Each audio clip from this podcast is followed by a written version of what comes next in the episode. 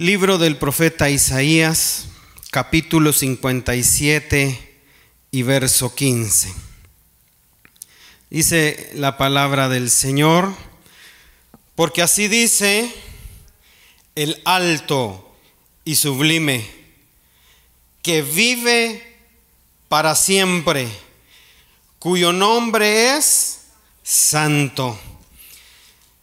Habito en lo alto y santo. ¿Dónde habita el Señor? En lo alto y en lo santo. Ahí habita, ¿no? Ahí sabemos que el Señor se complace en habitar en las alturas y en la santidad. Pero dice el profeta Isaías algo que me quebrantó mi corazón. Porque él dice que habita en las alturas y en la santidad, en lo alto y en lo sublime pero también habita con el contrito y humilde de espíritu. Miren los ambientes donde Dios le place habitar. Si hablamos de habitar un lugar donde le gusta estar, donde, donde le gusta descansar, reposar, etc. Pero en los ambientes que a Él le place estar o habitar es en las alturas, y en la santidad. Ese es el lugar donde a Él le place estar. O donde Él habita es en la santidad. Si usted quiere que el Señor habite, usted tiene que estar en esos ambientes, en esos entornos. Dice la Biblia que sin santidad nadie, nadie verá al Señor. Entonces él, el profeta dice, él habita en las alturas, en lo santo, en la santidad, pero también con el contrito y el que es humilde de espíritu. Démosle la vuelta a este verso. Si a Él le gusta habitar con el contrito y humilde de corazón, quiere decir que no mucho le gusta habitar con el altivo y el orgulloso. ¿Verdad? Si él dice, a mí me gusta habitar con el contrito y con el humilde, automáticamente está diciendo, yo con el orgulloso, yo con el altivo, ahí no habito. Porque él dice que habita con el contrito y humilde, ¿para qué? Para darle vida al espíritu de los humildes, para vivificar el corazón de los... Mire, no sé cuántas veces había leído este, el pasaje de Isaías. No sé cuántas veces, no sé. Pero ahora que estamos estudiando las bienaventuranzas del Señor y Él nos enseña que a Él le place dar por heredar sus pertenencias a los humildes, entonces encontré que a Él le gusta habitar con aquella persona que es humilde de espíritu. Aquella persona que ha sido contristada en su ser. Y mire, la palabra que Él utiliza para habitar es aquel lugar donde una persona utiliza para descansar. Diga conmigo, descansar. Sí, para un lugar donde, un lugar de reposo, un lugar de descanso un lugar de permanencia, un lugar agradable para habitar. O sea, que entre más nuestro espíritu es humilde, a Él más le agrada estar. Entonces, cuando Él encuentra un lugar donde en, lugar, en, en vez de humildad, de espíritu contrito, hay arrogancia, hay altivez, hay prepotencia, hay orgullo, él se va alejando. Él se va alejando. Porque dice el Salmo 34 y verso 18. ¿Por qué le digo yo que Él se va alejando? Porque el Salmo 34, 18 nos da la razón. Cercano está el Señor a quiénes? ¿A de qué? ¿Y salva a quién? Ya ve que Él está cercano a ellos. Entonces, que si Él está cercano a ellos, ¿de quiénes se aleja? de los orgullosos, de los altivos, de los prepotentes, de los arrogantes, de ellos, no lo digo yo, estas no son palabras mías, Salmo 34, verso 18. Cercano está el Señor a los quebrantados de corazón y a los abatidos de espíritu, a eso salva. Pero entonces, ¿por qué cuando nosotros somos quebrantados o abatidos, por qué nos decepcionamos? ¿Por qué cuando usted y yo somos abatidos o quebrantados en nuestro espíritu, por qué muchas veces nosotros renegamos? ¿Por qué muchas veces nosotros nos atrevemos a alegarle al alto y sublime, al que vive en la santidad y en las alturas, que por qué está haciendo eso, por qué lo está permitiendo? Más de alguna vez alguno de nosotros ha dicho, ¿por qué permites que me humille? ¿Por qué permites que se pase sobre de mí? ¿Por qué permites que me avergüence? Y el Señor dice, no, no lo estoy permitiendo solamente por eso. Lo estoy permitiendo porque quiero estar cercano. Ay, Dios mío. Él está cercano al quebrantado. Él está cercano al humillado. Entonces nosotros desde algún punto de vista tenemos que tomar esto, aunque yo sé que es muy doloroso el momento en que uno es quebrantado. A ninguno nos va a gustar ser quebrantados. A ninguno nos va a gustar ser humillados. A ninguno nos va a gustar eh, ser avergonzado. Es que eso es lógico. Pero ahora el Señor nos dice, pero miren, si usted está siendo quebrantado humillado en su espíritu, yo estoy cerca de usted. Pero déjeme de preguntarle algo. Cuando uno está quebrantado humillado, ¿uno no se siente todo lo contrario? ¿No se siente que está más lejos de la presencia de Dios? Y yo, y yo, yo quiero pensar esta noche que si Dios está permitiendo que usted sea quebrantado, es porque Él está haciendo una invitación para estar cerca de usted. O sea, es una invitación. pero miren la clase de invitación de Dios. Es que esas son las invitaciones de Dios que a veces uno no entiende que uno no logra comprender cómo es la manera en que Él opera, cómo es la manera que Él se mueve, cómo es la manera que a Él le gusta. Por eso el profeta empezó diciendo, yo habito en la santidad y en las alturas. Como quien dice, en nada de lo terreno a mí me complace estar tanto como estar en la santidad y en las alturas. A mí en lo terreno, en lo que es de la tierra, a mí eso no mucho me complace, pero el que está en las alturas, el que está en la santidad, le complace estar con aquel quebrantado. Ahora, aquel quebrantado en espíritu, lo que más tiene es dolor.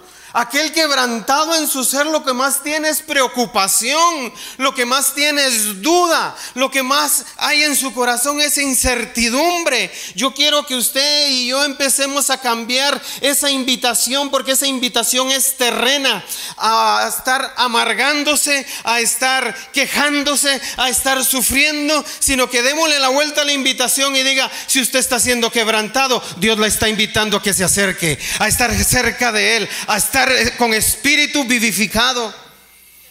Al menos esas son las primeras dos citas que le traigo esta noche. Estas son las dos primeras citas de las cuales les quiero hablar. Porque cercano está el Señor a los quebrantados. Pero quiero preguntar algo esta noche. ¿A quién le gusta estar quebrantado? ¿A quién le gusta ser humillado? ¿A quién le gusta que estar en, una condición de usted donde usted dice, ¿por qué me pasa eso a mi vida? Me está lastimando mi corazón, me está lastimando mi alma. La persona, la más confiable, es la que me está lastimando. Y usted se siente quebrantado, usted se siente con dolor. Y el Señor en las alturas diciendo, es una invitación mía. Es una invitación de Dios a estar cercano a usted. No quiere decir que toda la vida va a ser así, por supuesto, no, hermano, no quiere decir, pero si por alguna razón allá lejana, alguna situación que pueda pasar, que usted sienta un pequeño quebrantamiento, en lugar de crear una raíz de amargura que nos puede llevar a hablar y decir cosas que no son, Mejor digámosle, gracias Señor porque me estás invitando a estar cerca de ti. Tú estás cercano a los quebrantados de espíritu. ¡Wow! ¡Qué tremendo, hermano! Y es que, ¿por qué le gustará al Señor habitar ahí, Dios mío? ¿Por qué le gusta? Entendemos que está en los cielos y, los cielos de los cielos de los cielos y Él gobierna, Él rige. Eh, eh, eh, ese es el lugar de, su reino, el reino de los cielos. Y entendemos, ¿no? Que ahí es santidad, ahí es gloria, ahí es donde Él está. Y, y que Él habita ahí y se siente cómodo. Sí, por supuesto, qué lindo. Pero que hoy en la noche el Señor nos saque este verso y nos diga, mira, también me gusta habitar en las alturas, en lo sublime, en lo santo, en la santidad, ahí donde, ahí donde no existe ni sombra de tinieblas, no existe nada más que su luz, nada más que su gloria, ahí no existe nada de confusión, no hay vacíos, ahí no hay, no, ahí solo está Él. Pero que Él diga, ahí me gusta estar. Pero que venga y nos diga esta noche, hay otro lugar donde he escogido para habitar. Hay otro lugar donde me gusta estar. Es cuando su corazón está quebrantado, abatido. Mire algunas definiciones que yo encontré eh, de aquella persona que es contristada en su espíritu o contrito de espíritu. El que es contrito de espíritu, como dice el profeta, es quien ha sido abatido, quebrantado, humillado y afligido. Se las voy a repetir por si usted quiere tomar nota o quiere hacer alguna alusión a esto. El de el contrito de espíritu es aquella persona que ha sido abatido, que ha sido quebrantado, que ha sido humillado y que ha sido afligido. Si usted ha estado exento de estos ambientes y no sabe lo que es estar en una situación así, le va a costar un poquito más entender cómo es que Dios vivifica el espíritu de una persona. Pero si usted ha estado o abatido o quebrantado o humillado o afligido más de alguna vez, usted me va a entender que es cuando Dios ha estado ahí y nos ha ministrado, nos ha consolado, nos ha fortalecido, nos ha sanado, ha quitado todo dolor. ¿Puedo preguntar algo esta noche? ¿Puedo preguntar algo? ¿Me da permiso? ¿Me da permiso para preguntar? ¿Usted alguna vez se ha sentido quebrantado? ¿Usted alguna vez se ha sentido humillado? ¿Usted se ha sentido alguna vez afligido? o abatido. ¿Usted se ha sentido alguna vez así? Déjeme decirle que Dios ha estado ahí, hermano. Y si usted está aquí esta noche es porque Dios lo ha sostenido, Dios lo ha ministrado, Dios no se ha alejado, Dios ha estado con usted. Qué tremendo eso. el diablo va a salir avergonzado, hermano. Porque la próxima vez que el diablo piense que a usted lo quebrantó y se va a quedar ahí tirado, usted le va a decir, no, diablo, yo no estoy quebrantado, tirado ahí sin, sin esperanza. Mi Dios está cerca de mí. Es cuando más cerca está el Dios Todopoderoso de mí. ¿Qué dice si avergonzamos al diablo? Diciendo, si alguna vez usted vuelve a padecer de alguna aflicción, que como dijo el Señor Jesús, en el mundo tendréis aflicción. Entonces usted dígale, sí, yo sé que en el mundo tendré. No, usted diga, yo sé que en el mundo tendré invitaciones de Dios para que Él habite conmigo. Ah, bendito sea el nombre del Señor. Gloria a Dios. Que no le quebrante su corazón ningún engaño de Satanás. Entonces, yo creo, yo creo que si a él le gusta habitar en las alturas y en la santidad y en esos ambientes, y también con el quebrantado y humilde, lo que está haciendo es nada más preparando el lugar. Déjeme, déjeme explicarlo.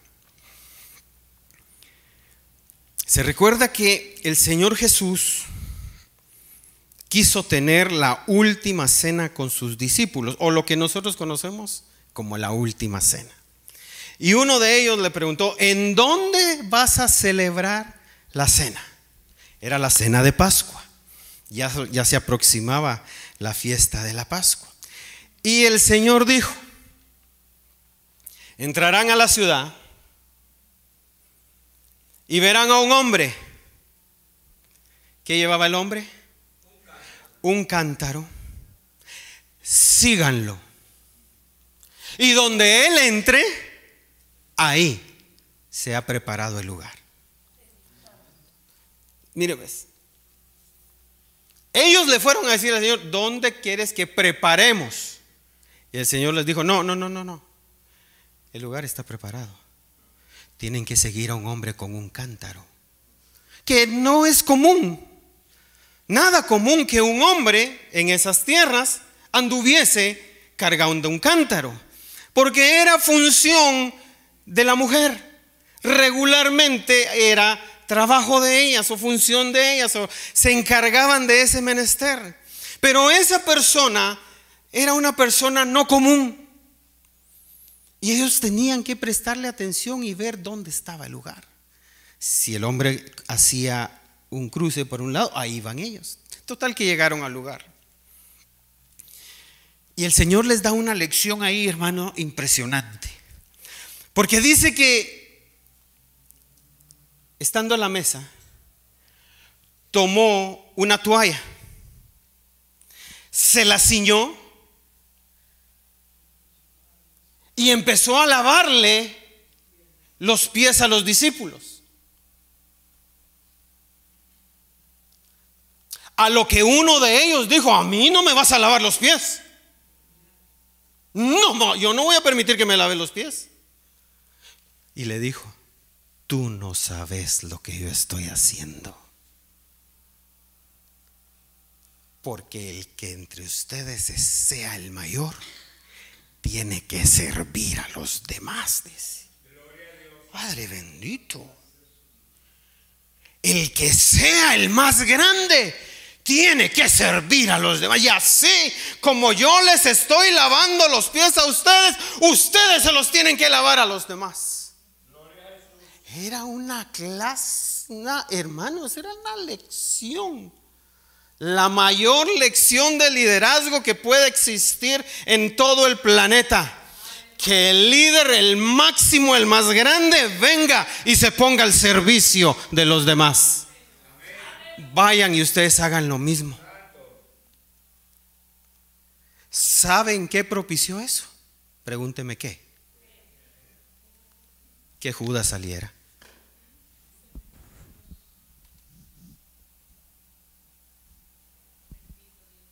Se fuera.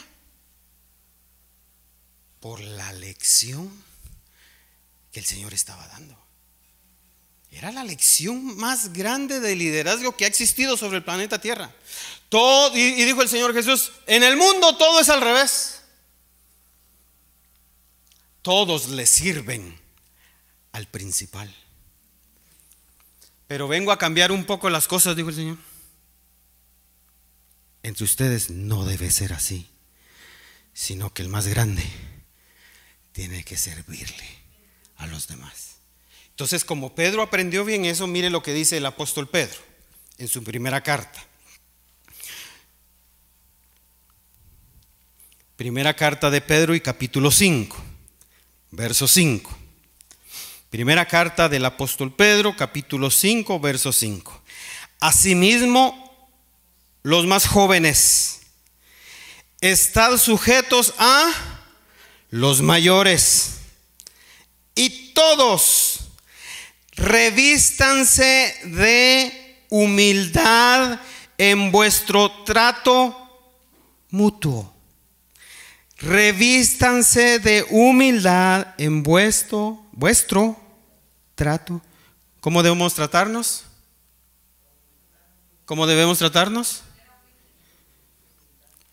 Porque Dios resiste a los soberbios, pero da gracia a los humildes. Entonces dice Pedro, humillaos pues bajo la poderosa mano de Dios para que Él os exalte a su debido tiempo. Viene entonces también el tiempo en que Dios sea el que lo exalte, sea Dios mismo el que lo ponga en un sitial de honor, sea Dios mismo el que a usted sea quien lo levante el Señor.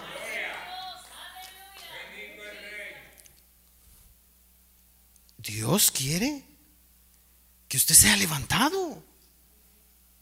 Dios no nos quiere todo el tiempo que, seamos tratados eh, de esa manera. Pero mire cómo es la cosa. Dijo el Señor Jesús contándole a su pueblo, así como Moisés levantó una serpiente en el desierto para que todo aquel que la viera sea sanado. Asimismo, el Hijo de Dios será levantado. Ok. Cuando el Hijo de Dios fue levantado en la cruz, ¿cómo era su aspecto? ¿Era aspecto de rey? ¿Era aspecto de, de comandante general del ejército? Su aspecto era de dolor, de sufrimiento, como lo profetizó eh, eh, Isaías, sin apariencia de hombre, sin hermosura. Se le podían contar sus huesos. Su lengua había sido pegada al paladar y todo el mundo lo estaba eh, eh, burlándose, experimentado en quebrantos y en dolor. Así fue como el Señor lo levantó, ¿no? Así el Hijo del Hombre será levantado para darnos lo que hoy tenemos, la salvación, la redención, la salvación. Sí, la próxima vez que venga ya no viene con esa apariencia. No, no, no, no, no, no. Ya viene a levantar a su amada montado sobre de un caballo blanco con un cinto que le atraviesa su muslo que dice Rey de Reyes y Señor de Señores. ¿Cuántos lo están esperando? Entonces vea, Él está cercano a los quebrantados de corazón y salva a los abatidos de espíritu. Pero ¿qué es lo que promete el Señor para hacerlo? Venga conmigo, Isaías y capítulo 61 y verso 3. Libro del profeta Isaías, capítulo 61 y verso 3.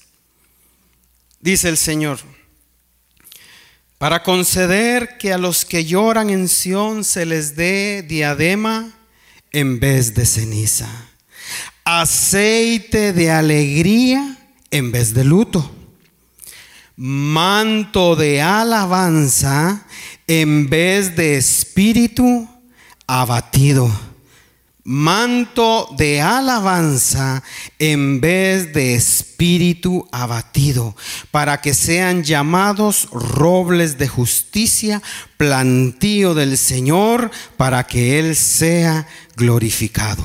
Entonces al que es abatido de espíritu, al que está quebrantado, aquel que está humillado, lo que el Señor ofrece es darle manto de alabanza, vestidura de gala, vestidura de alegría, manto de felicidad y de gozo, de regocijo. Eso es lo que Él promete a la...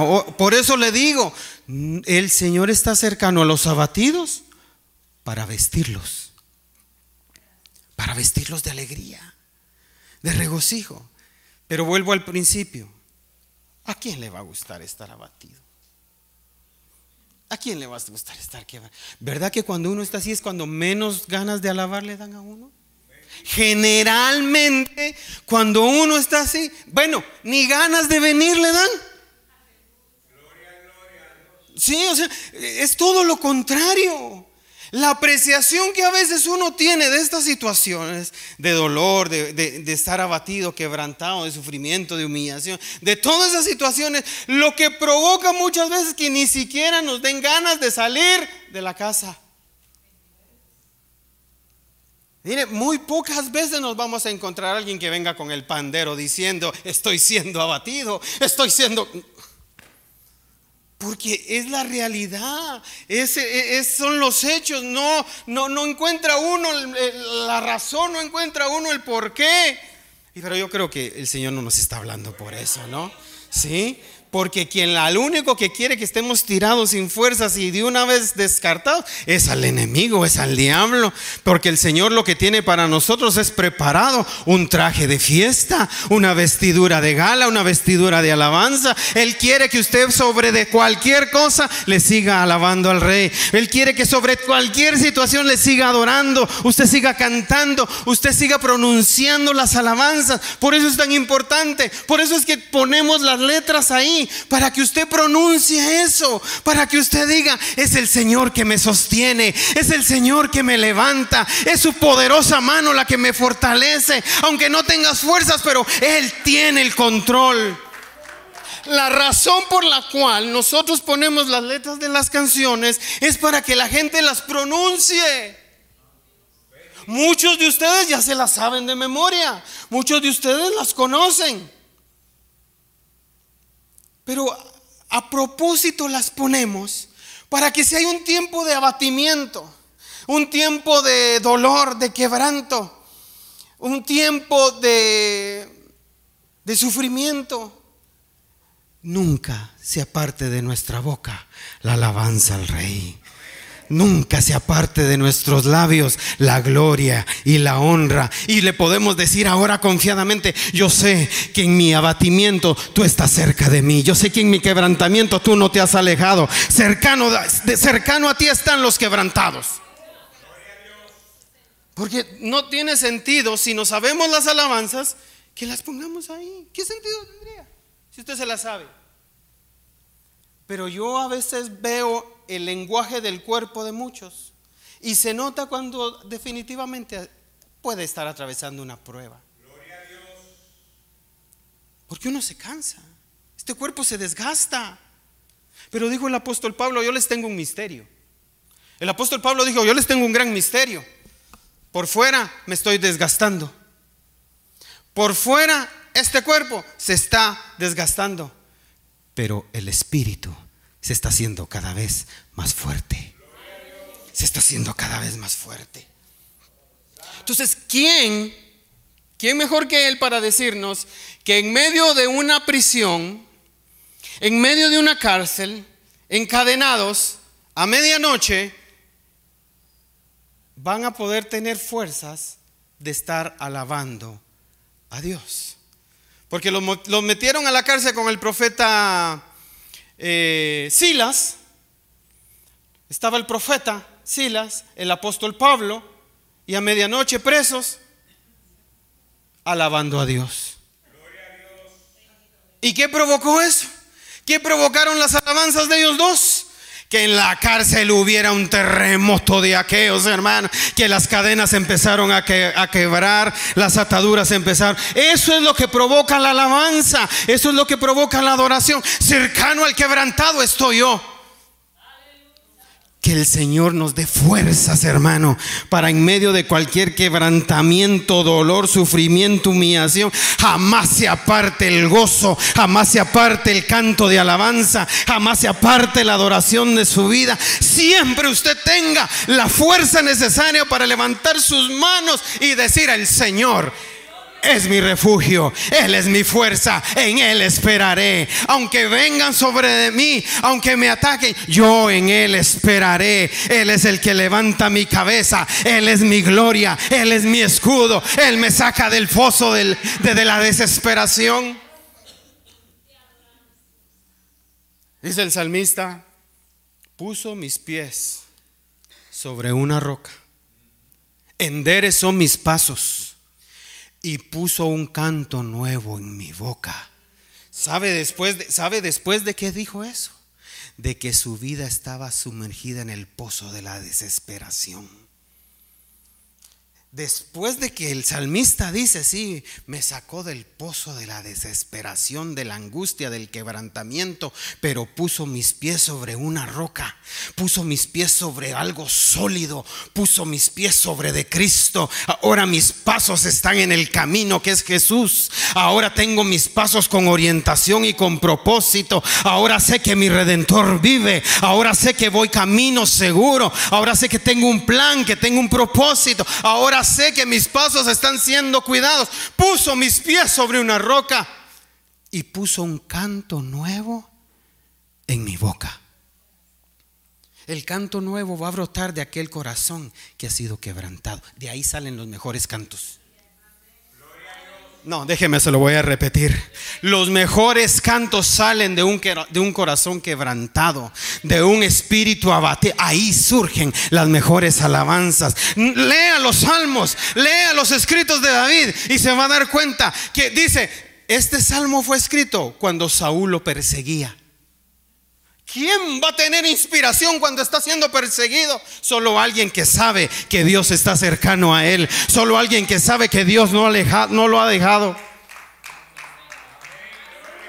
Léanlo, son Salmo de David cuando su hijo Absalón lo quería matar.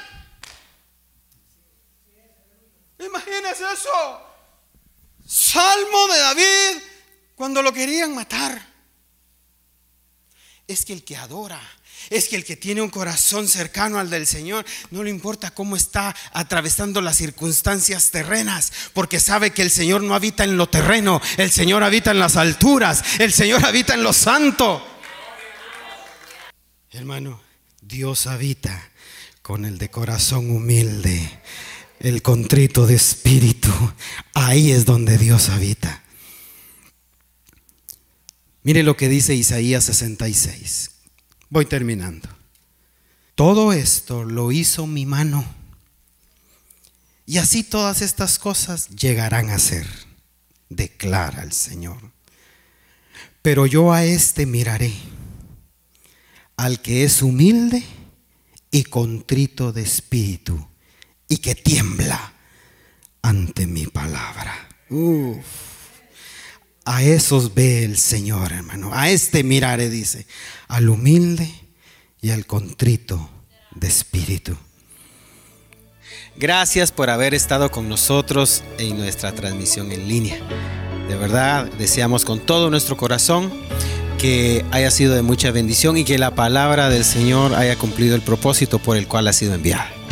Así te invitamos una vez más a que le des compartir que le des like a este video y que por sobre todas las cosas sigas siendo de bendición a otros, como suscribiéndote en nuestro canal de YouTube, en nuestras redes sociales, síguenos y así podemos juntos llegar a más vidas. Que el Señor te bendiga. Bendiciones.